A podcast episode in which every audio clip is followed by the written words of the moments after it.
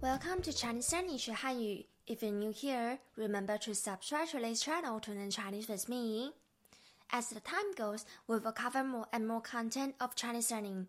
If you have any question, make sure to go to Clubhouse and Instagram to ask me the question you have. I'll be happy to answer your question one on one. By the way, remember to subscribe to our YouTube channel. The following lesson material will be shown on YouTube. Today we are going to move on to the next part of Chinese alphabet.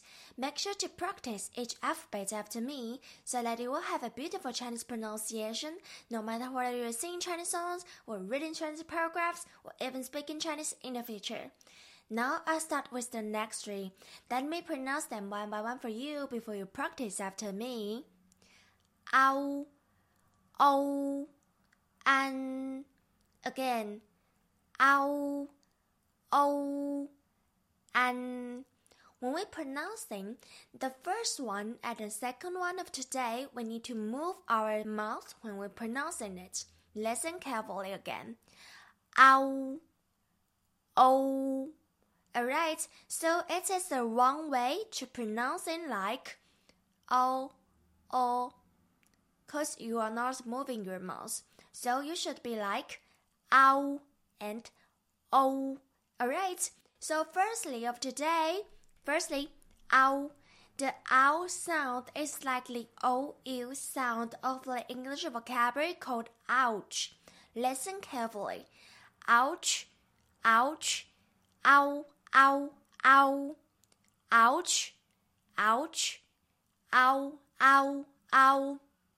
Alright, it's time for you to repeat it after me one more time.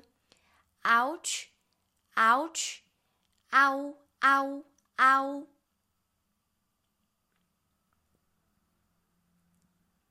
Good. If you learn Hanyu pinyin, then you need to write down A O to represent its pronunciation. To see what I'm talking about, please check our detailed information on this podcast. The second one of today, O. The O sound is like the O sound of the English vocabulary called often. Listen carefully. Often, often, o, o, o. Often, often, o, o, o. Alright, it's time for you to repeat it after me one more time. Often, often, o, o, o.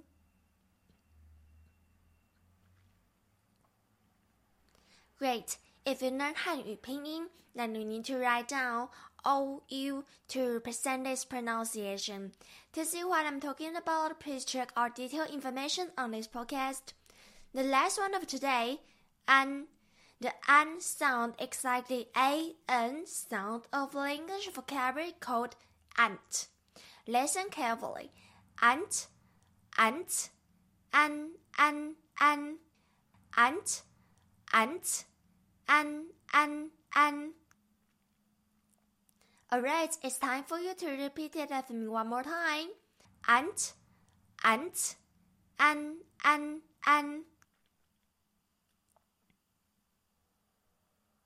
Nice. If you learn Hanyu pinyin, then you need to write down a n to represent its pronunciation. To see what I'm talking about, please check our detailed information of this podcast. The last one of today, an. The an sound is like the an sound of the English vocabulary called ant. Listen carefully. Ant, ant, an, an, an, ant, ant, an, an, an. Alright, it's time for you to repeat it after me one more time.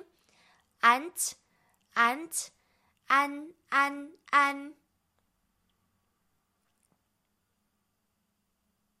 Nice. If you learn Hanyu pinyin, then you need to write down a n to represent its pronunciation. To see what I'm talking about, please check our detailed information of this podcast. Let me read three of them for you. Ow, o, an. Ow is for ouch. O is for often. An is for ant. Let's read them one by one together.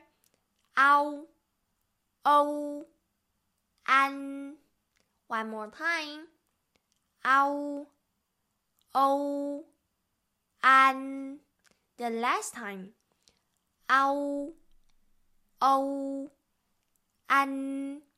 Alright, that's all for our class today. Thank you for joining me. May you have a good day. If you have any question about this podcast or you have any thought on this podcast, feel free to leave your comment below. See you soon in the next class. Bye bye.